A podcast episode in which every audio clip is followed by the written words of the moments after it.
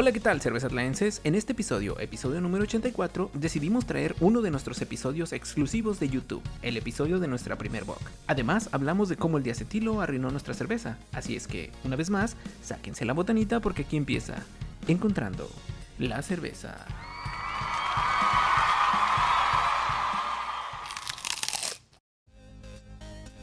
Hola, ¿qué tal, cerveza atlanenses? En este episodio les vamos a mostrar nuestra primer bock. Así que tengo aquí al Fernando que nos va a ayudar a, a catarla. Y pues, ¿qué te parece si empezamos hablando por qué decidimos hacer una bock? Bueno, ¿No? Entonces, así aquí tienes tú todas las notas porque yo no, yo no hice nada de esto esta vez.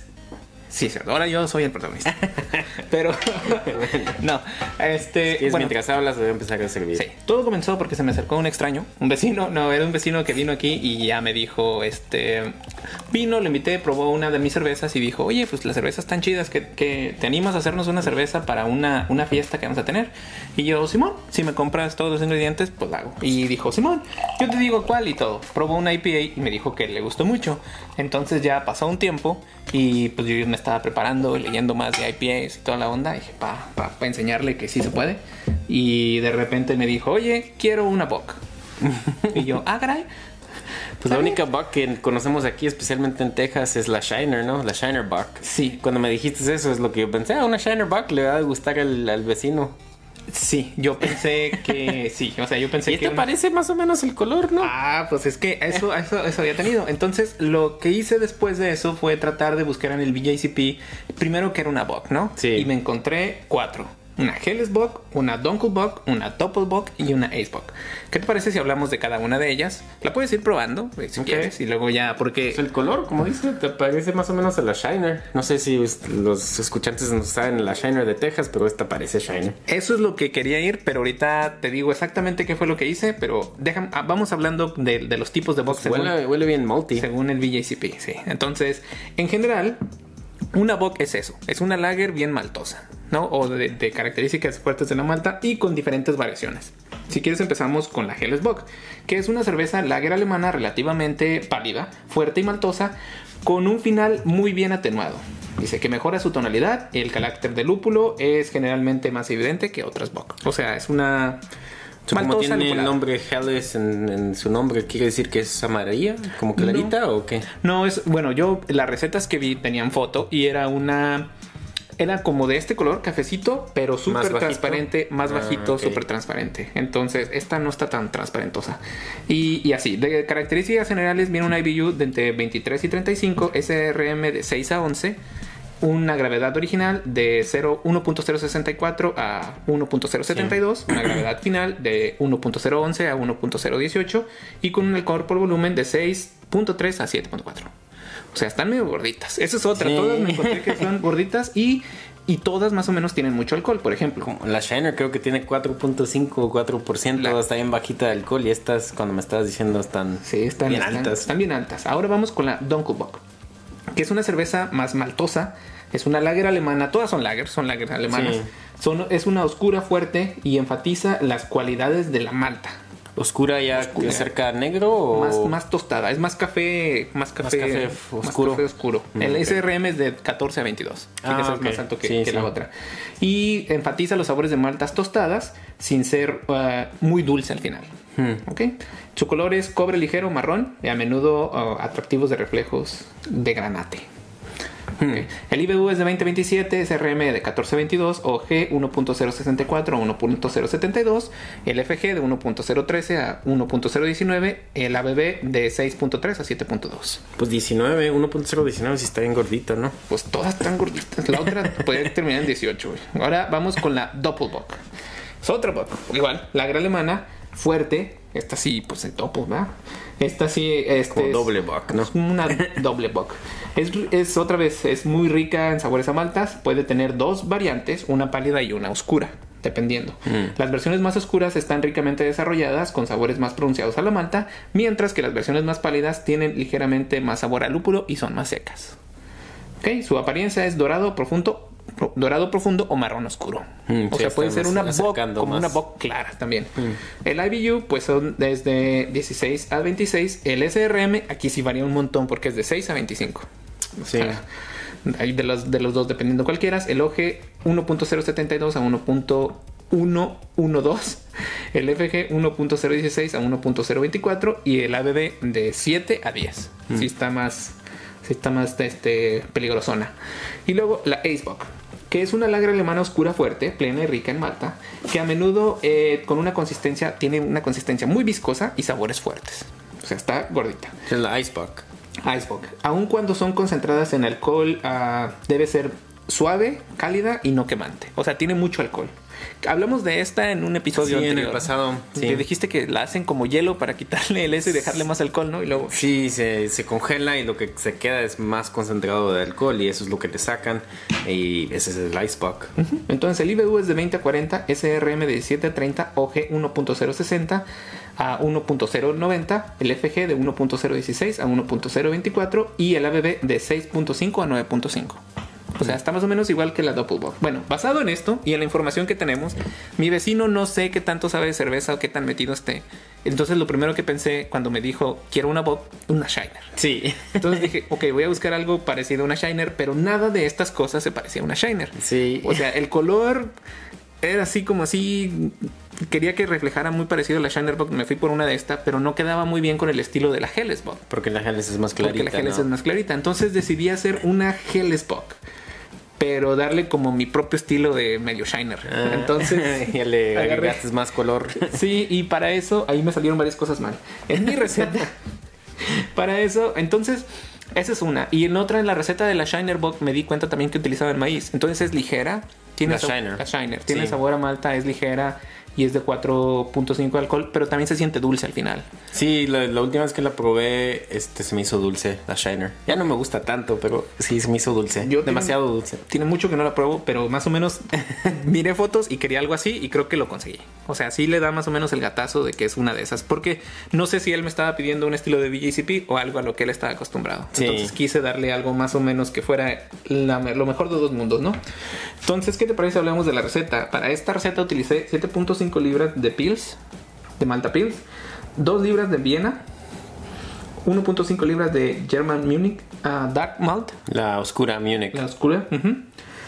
4 onzas de biscuit malt. Que le da esos sabores como, como medio a pan, como medio las reacciones de Maillard, Sí. algo así. Y Nari, la- creo que es de, como de nuez, no sé, Nari. sí, como nuez. Y 4 onzas de melanoiden. Ok. Entonces- Entonces. en esas son las reacciones de Maillard y todo eso. Bien fuertes de Malta. Con eso empecé porque fue una receta de, de Hellesbock que me encontré. Sí. Sin embargo, después, cuando, cuando ya la estaba haciendo, me di cuenta que el color no era parecido al de la Shiner. Entonces entré en pánico y ahí decidí So, el color te está saliendo más clarito. mucho entonces, más clarita. sí. Que, es- que es en realidad lo Pues que es es, la ¿no? Hellesbock. Pero dije, la va a ver el vecino y me la va a aventar en la cara. Entonces, entonces Les dije, pegó una Shiner. ¿qué hago? Le eché ahí, en ese rato, mientras estaba haciendo, le eché pues una libra de Viena. Y Mm. 0.5 de German. ah, ¿Le agregaste otra libre de Viena? y, ¿Y la así. chocolate? Y le eché Midnight Wheat o 8.5 Ah, onzas mientras estaba. Porque no me. Sí, incluso para- después de eso, ¿no? Entonces ya estaba empezando mi macerado. Después de los 15 minutos puse mi, mi válvula de recirculación. Me di cuenta que el color no era lo que quería y le empecé a echar balta.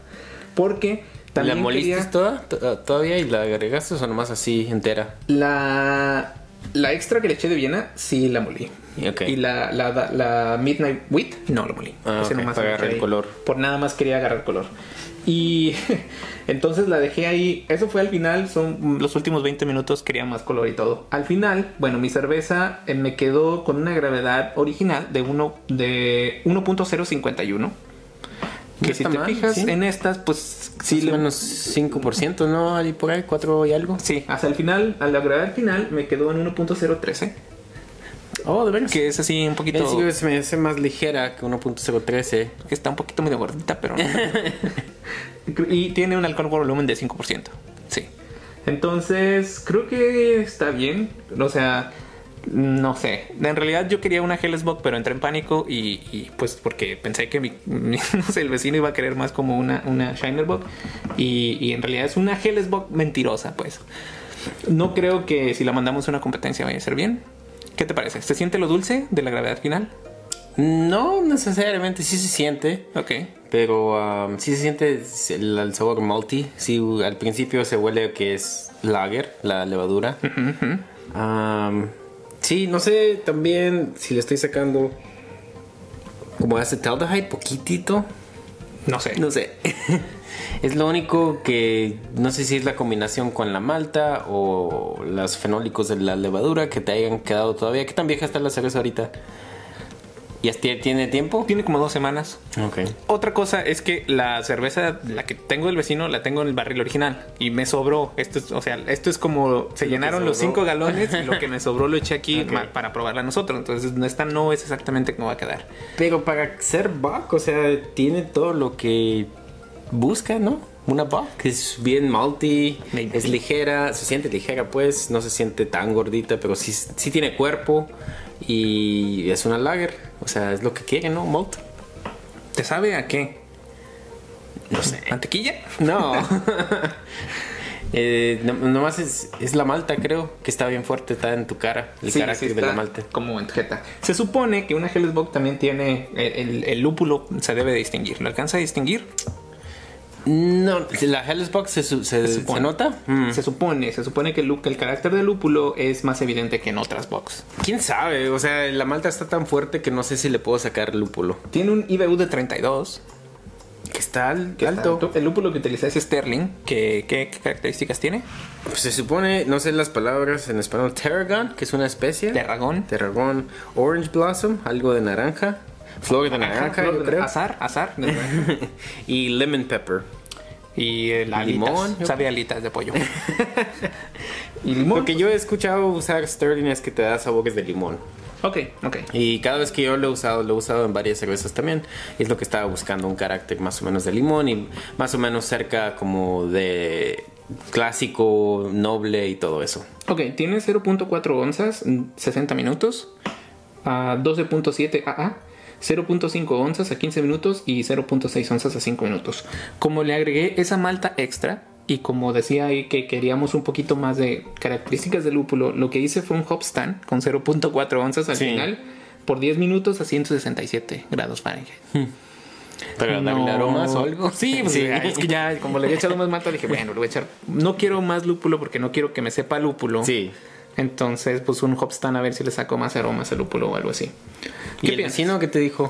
Me dijo, oye, ¿y ese sabor a malta le va a quedar? No sé si eso es bueno o sea malo. Es lo que quería, ¿no? Una buck. Yo no sé, es mi primer bock. No tenía pensado ni por aquí hacer una bock en mi vida porque no es mi Sí, estilo no, ni a mí. Dijo Pero si te gusta la malta, haz una buck.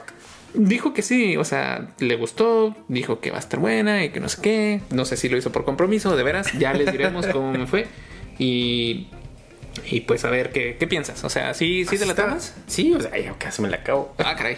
Entonces, me dijo que iban a me hacer. otra. Me dijo que iban a hacer un gumbo fry. No sé qué demonios es eso. Combo es un- una Es comida. una comida de Nueva Orleans, ¿no? Sí, es algo que frito, como Sí. contiene. Es como sopa, comida. una- no no sé qué sea. No sé si le vaya bien a esto, pero me imagino. Es como comida del mar, ¿no? El gombo tiene, tiene Mm. salchicha y tiene comida del mar. Y es como unas albóndigas parecidas. Entonces creo que le va a ir bien a este sabor medio maltoso, ¿no? La combinación Quizás. de mar con eso, quizá, quizá sea un buen maridaje. Ya les estaremos diciendo cómo nos va, pero Sí, está súper malty. So, si les gusta la malta, hagan una buck. sí. Y pues, ¿sí te gustó entonces? Pues mira. No sé, Fernando, yo no, no confío en ti, pero salud, salud. Hasta la próxima. Aquí viene mi reputación. No nos fuimos, regresamos, porque res- resulta que se volvió a echar y me dijo que ya no le huele. Se la llevé, se la llevé a oler a otras, otras personas y nadie me dijo que le olía así. Entonces, Entonces, el acetaldehyde es como nail polish, no sé qué es la palabra, acetona, bueno, no, para pintarse las uñas, pinturas para limpiarse. pero me sirvió otra vez porque, o sea, no estaba mal, la, la aroma estaba súper bajita y la que me serví la segunda vez no tenía nada, la de él no tenía nada, la que te serví a ti fue la segunda. Ok. So, me imagino que la primera vez, no sé qué, qué- cuándo fue la última vez que te serviste de este Ya barril. tiene rato. So, lo que le sobró en la línea del barril, que es toda esta, Tan larga. esa larguita, so, yo me tomé todo eso que estaba ahí desde cuando. so, a lo mejor eso es lo que le saqué del acetaldehyde. Entonces no tiene. No tiene, Bueno, no. porque mi reputación está en juego, Fernando. lo que huele más ahora es dulce. Eso sí huele dulce. Y se- sea lo malty. La- Sí, se huele a pura malt, dulce. Entonces sí, ¿la pruebas? Sí. Ah, ok. Pídeme perdón.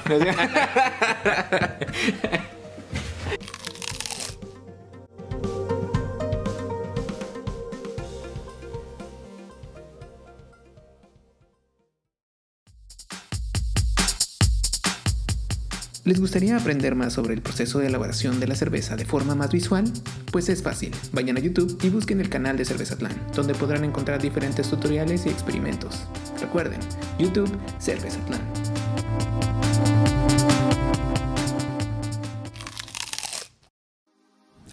Hola, ¿qué tal, cervezatlenses? En este episodio vamos a hablar acerca del el diacetilo. Ya hemos hablado de este tema en nuestro podcast y está disponible en Spotify, en Apple Podcast, donde pueden escucharlo ustedes. Ahí, ahí lo pueden encontrar. Es el episodio, 58. El episodio 58 donde hablamos de ese tema. Decidimos traer este tema otra vez porque no teníamos un video y Sí. porque pues resulta que mandamos una IPA, una competencia y nos dijeron, no, pues tiene diacetilo. Sí. Y nosotros como que, ah, qué caray, si hasta un video tenemos de cómo hacer una prueba, que no hicimos, obviamente. Entonces, pues sí. Entonces, pues no la creíamos. Todo empezó así. Mandamos nuestra IPA, la probamos aquí, nos gustó mucho. Cuando estamos en la cervecería que vimos el papel, el que te que dieron el, el retro y dijo, no, ¿cómo que puede ser? No, o sea, no la, no la queríamos. Ya andábamos, no, está, está arreglada esta competencia, ya, sáquense. por ahí". Pero no, no. Resulta que pues, nos regresamos bien enojados y llegamos a la casa y pues siempre que, que mandamos botellas a una competencia nos quedamos con unas en casa para probarlas. Sí. Después, a ver, para estar seguros de que no nos hagan trampa. Nunca ha pasado. Ah, no, no Pero necesariamente eso, Es para pero ver si es cierto que... que La feedback que nos dieron y todo para Sí, estábamos ardidos y ya está ahí. Pero, pero no. Y, y pues resulta que la abrimos y sí, nos dio un olor muy característico de, de este off flavor, que, que es un sabor no deseado, que ahorita nos va a decir el Fernando muy bien a qué nos, a qué nos supo y a qué nos dio olor. Pues el diacetilo típicamente se describe como mantequilla o esos dulces ah, butterscotch, no sé cómo si hay palabra en español para esos, pero es mantequilla. Sí, mantequilla. En este caso, la cerveza nos olía como mantequilla, pero con combinado como con dulce. O sea, un, un mantequilla, un, una mantequilla caramelizada, algo así. Sí, entonces es más estaba- butterscotch. Sí, es como mantequilla pero caramelizada, así, tal cual. O sea, abrimos la mendiga Sí. botella y yo decía, tenían razón estos compas. Sí, sí. Este um, off flavor de, ac- de acetilo es el off flavor más común de todos. Y esto es porque la levadura es, es, es una byproduct, un producto que hace la levadura. Sí, es Sí. tal cual, o sea, es como uno de los de los de los productos que ah, pasa durante la fermentación. No hay forma de, bueno, sí hay forma, pero la mayoría de las levaduras lo produce durante la Sí, fermentación. unas levaduras lo producen más que otras, pero casi todas las levaduras te van a producir algo de diácero. Y entonces tú tienes que tener eso en mente y tienes que tener hacer cosas para prevenir el diácero. Y lo más común que puede pasar es la, la salud de tu levadura. Si tienes levadura que está vieja o ah, tienes ah, no, no le echaste suficiente oxígeno a tu mosto para la levadura, no tienes suficientes nutrientes, entonces esa levadura al hacer el diácero va a batallar más a quitar el diácero porque la misma levadura se va a consumir el diácero después. Entonces, empieza, todo empieza con la levadura. Si tienes levadura que no está sana, pues te- es más probable que vas a tener este diácero. Pero en tu caso, pues no creo que eso fue porque tú compraste uno de esos paquetes de líquido Sí, que compré la de Omega, de por omega lo y mismo. tiene muchas células de levadura y se supone que esa es muy sana y no, no sé si checaste la fecha y todo, pero me imagino que no era vieja porque casi no, o sea, se venden tan rápidos aquí que casi Sí, no, sí. no la chequé la neta, pero no ok. Y pues sí, eso es lo más común. Y la otra cosa, pues que fue en el feedback que te dieron, en el retro que te dieron en el papel, que te dijo quizás es hop creep. Sí, y otra cosa, que también hay algunas levaduras que hacen más, ¿no? Sí, hay logros que hacen más. Porque también nos anduvimos ahí viendo y resulta, pues yo usé la chico.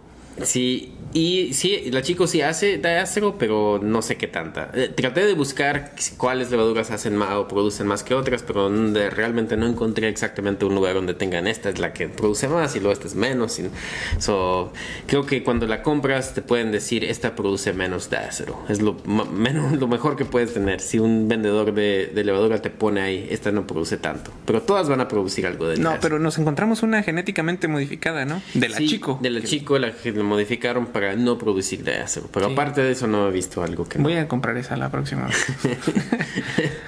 Pero sí, no, pero eh, volviendo, volviendo al tema, este, nos salimos un poquito, pero regresando a él, eh, sí utilicé la chico, era un, no estaba, la bolsa no estaba inflada, era líquida, es de omega, tienen muchas células siempre y, y pues la levadura estaba bien, también la fermentación estuvo bien. ¿Qué nos pasó? Que la hicimos rapidito. También, o sea, la tuvimos que forzar y por ahí nos brincamos un paso. Sin embargo, eh, una de las personas que nos puso, de los jueces que nos revisó la cerveza, nos puso ahí que podía ser el hop creep, como tú dijiste. Entonces, eh, pues me imagino pues que el hop creep también la genera entonces. Bueno, eh, hemos hablado de hop creep en el pasado también. Tenemos un episodio, no en video, pero en, nuestro podcast, solamente en audio. Y es el episodio 17 donde hablamos de hop creep. Lo que pasa con hop creep es que tu, tu lúpulo tiene enzimas y como no las, no las están, no los están horneando el lúpulo tan, tan caliente para tratar de retener, que tengan más aromas. este, entonces el lúpulo se queda con esas enzimas y al echarla en tu cerveza, hacer un dry hop, esas enzimas pueden trabajar en cualquier azúcar que tenga tu, tu mosto o tu cerveza y las convierte en azúcares fermentables y cualquier levadura que tenga allí las va a consumir y va a ser este, más cerveza o más alcohol pues. Pero como ya es al final de tu fermentación y todo eso, tu levadura quizás no va a ser tan sana o ya no vas a tener tanta levadura y al consumir esa, esa azúcar que hizo el hop creep o el lúpulo, que las enzimas del lúpulo, entonces esa levadura puede o va a producir diácero porque siempre produce diácero y no se la va a poder consumir porque ya no está sana, sana esa levadura. Y esa es la manera que hop creep te puede dar diácero. Ok. Me acuerdo que definimos el hop creep como la fermentación de arrastrar el lúpulo y es como la fermentación que te puede dar el lúpulo. Entonces, como va a ocurrir otro, otro proceso como de subfermentación, bueno, algo así por decirlo de esa forma, y va puede ser que genere ahí el diacetilo, pero que no haya suficiente levadura para que se coma e, ese, ese mismo diacetilo, ¿no? Y, y, la limpie. Sí. Entonces, sí. Y me acuerdo que ahí tú platicaste con el juez y el juez estuvieron discutiendo acerca de la temperatura a la cual se hace el, el, el dry, hop. Sí, una, una manera común de prevenir uh, diácero o la, el arrastre de fermentación de lúpulo, no sé cómo le llamas, pero, pero prevenir este, este, esta cosa de hop creep es hacer tu dry hop más frío. Y muchos cerveceros comerciales, o sea, tu fermentación típica de una ale va a ser como en 66 Fahrenheit, 70, casi 68, hay por ahí. Y bajan la temperatura como a 58 o 60 y es cuando empiezan su dry hop. Otros hasta la bajan hasta más bajo, ya hasta hacen su cold crash y hacen su dry hop así. Y tú eres lo, es lo que hiciste, ¿no? Yo la hice en mi barril, entonces el, ya estaba fría. El cold crash ya había pasado y la tenía ah, con presión y la tenía a 40 Fahrenheit. Sí, entonces para ti creo que no fue la causa de, de tu, de tu Sí. Lamentablemente no hice la prueba. Pero sí, para prevenir, para prevenir el, dry, el este, hop creep, haces tu dry hop más frío. Ok, pero eso no nos pasó porque lo hicimos frío. Sí. Ok. okay. Entonces, ¿qué nos pasó? Ah, pues fue, no, no creemos que es la levadura porque estaba sana, no creemos que era el hop creep porque pues lo este, hiciste frío. Entonces, pues hay, la, hay dos cosas que, puede, que podían haber pasado. Una, como tú mencionaste, lo, estábamos apurados porque creo que nomás teníamos como tres semanas de, de empezar nuestra cerveza y embotellarla y, y llevarla. íbamos poquitos apurados. Entonces, no sé si eso causó que, que hagas tu cold crash demasiado rápido, no le dices tiempo a tu levadura de de que se consuma el, el, precursor de diácero y a lo mejor eso es lo que pasó. Sí, no hice eso y, no lo hice porque pues, no nos daba el tiempo, ¿no? Pero generalmente cuando hago cervezas, sobre todo, pues cuando hago cervezas generalmente le subimos un poquito la temperatura y la dejamos descansar ahí unos dos días.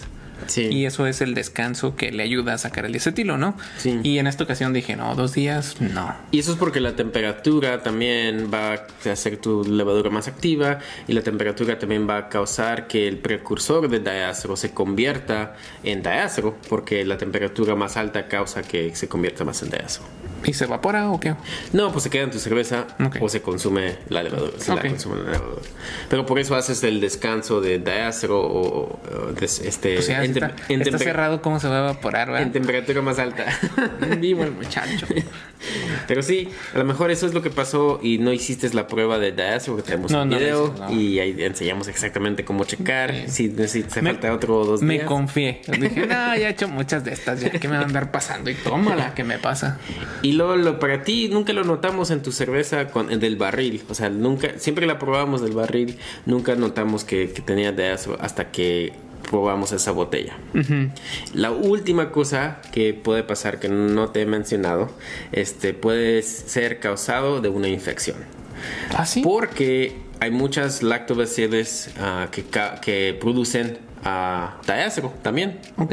So, si tendrías lactobacilos en tu línea de cerveza, en tu botella, en tu corcholata, en tu embotellador, todo eso, todo ese equipo, si hay una posibilidad que tengas bacteria allí y se te pues se te va a pasar a tu botella en tu cerveza ahí va- se va a, consum- va, va a consumir azúcares y, y va, va a hacer diáceto esa es la o ya lo tenía y no le diste suficiente tiempo o tenías algo de infección Quiero pensar que no fue infección. Porque si no, qué miedo. Y la otra, ahí tengo una pregunta. Al, al estar en el barril, pues está en frío siempre. Una de las Sí. cosas que cambió es que pues las- la, la embotellamos, entonces se calentó un poquito y luego las la enviamos la mandamos y pues, ya no enviamos y fría todo ya no estaba fría. Las que las dejo yo también a temperatura ambiente, las que dejo para mí, hasta por lo menos el, Sí. el tiempo en el que llegan a donde las vamos a, donde se van a recibir y luego ya las vuelvo a poner al refri. Más o menos como para tratar de simular que, Sí. que están sufriendo el mismo proceso de, de estrés, ¿no? poder probar igual Sí. Y pues cambió la temperatura. Mi pregunta es, entonces, si, si siempre mantengo mi cerveza en frío, ¿no voy a poder percibir el diacetilo?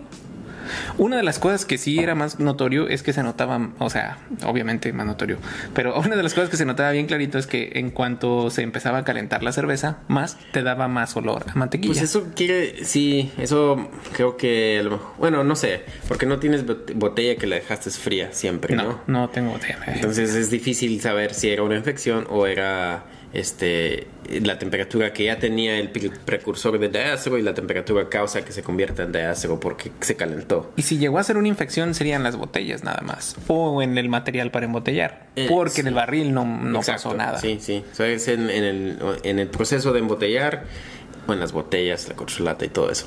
O ya estaba en el barril y por la, la temperatura no, se alcanzaba a No percibir. sé si todavía te tengas botellas. No, ya tengo. ok. Iba a decir, si todavía te, tienes una porque ya ha pasado mucho tiempo, puedes probarla otra vez. Y si nomás tiene diácero, entonces quiere decir que era el precursor, que no le, le diste suficiente tiempo a tu levadura. Y si tiene la infección o es debido a la infección, pues te vas a ver a una cerveza sour. Ah, vinagrito. Pero esas son las últimas dos cosas que te podrían haber pasado. Pero me imagino como fue causa de la temperatura. Creo que a lo mejor nomás no le dimos suficiente tiempo. Creo que sí, también porque no pasó mucho tiempo. Esa competencia fue en San Antonio, entonces Sí. no nos queda muy lejos. Y embotellamos un día antes, la llevamos Y en cinco días. y en cinco días la probaron. sí. Entonces, No tenía suficiente tiempo el lactobacilos para también sí, afectar tanto, me imagino. yo sí. creo que nos faltó el descanso. Sí. Pero Es más probable que fue eso. Sí, entonces es importante, si usan chico o cualquier otra levadura, dejen a descansar y se les va a ir su diacetilo. La última cosa que podemos decir del diacetilo es que también hay una enzima que venden que se llama Ah, sí, sí. ALDC, que también nos dijo el, el mismo juez, porque t- estuvimos comunicando con él. Él dijo que esta enzima, que se llama ALDC, que es Alpha Acetolactate Decarboxylase, ALDC. Sí, ALDC. Este es una enzima que ayuda a prevenir el diácero. Lo que hace la enzima se no se cambia o se come, se consume el precursor de diácero antes de que se convierta en diácero. O sea, al formarlo tu levadura que, que eche ese precursor, el- la enzima se lo va a consumir y ya no vas a tener la tu- posibilidad que se convierta en diácero. Entonces previene la formación de diacetilo. No lo destruye, la previene. Y la levadura todavía hace lo mismo, hace ese precursor y todo igual, pero ya la enzima se lo consume y ya no. Bueno, pues si tienen que hacer cerveza a la carrera, la enzima es la opción. Si Sí. no, pues déjenla descansar. y ya. No se compliquen. Sí. Pero sí, ¿alguna otra cosa que se nos haya pasado? No, creo que eso es todo. Bueno, pues ya saben, si abren su cerveza y le sabe como a mantequilla caramelizada, es diacetilo. Y aquí están las cosas que pueden hacer para prevenirlo. Sí. Hasta la próxima.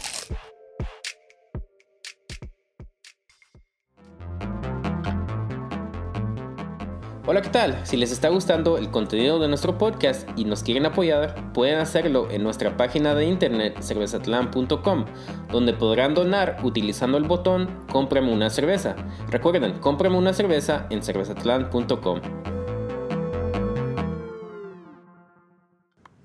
Esto es Invítame una chela y seguimos con el tour de las cervezas que traje de Oat Muse. Y en esta ocasión, pues ya como ya conozco al Fernando y como ya sé que le gustan mucho las Colch, pues dije, le voy a llevar una Colch a ver qué onda. Y pues aquí tenemos, es una que se llama Seasonal, ¿qué? Seasonal Adjustment. Y pues se supone que es una Colch. No sé, y como siempre, pues no hay mucha información. ¿Cuánto alcohol tiene? Ah, dice que es 4.5%. Está bajita. Es una Colch de Odd Muse otra vez. Otra vez. No está tan clarita como la lager mexicana, pero Está clarita, ¿no? Aguanta. Su aroma a mí se me hace un poquito dulce. Eh, no, sé, dónde saco tanto. no huele como Kolsch clásica. No. Tampoco sabe como Kolsch clásica. ¿O sí? No, tiene el cuerpo muy ligero y. Ah, no sé. Eh, muy. Uh, no sé, como a limón o cítrico, algo, algo poquito agarroso, no sé qué es. no sé, no sé qué es el sabor. Pero bueno. Bueno, pues si se piden un flight, quizá esta no. Pero pues vayan a la cervecería, está buena. la, News. La otra que probamos está mejor. Sí, la Mexican Lager va ganando hasta ahorita. bueno, bueno, ya, si van ahí, ya saben, las calls, sáquenle la vuelta. bueno. Avisos parroquiales, recuerden que ya salió nuestro curso de cerveza artesanal en YouTube, así que vayan y chequenlo y podemos ir en paz, la cerveza ha terminado.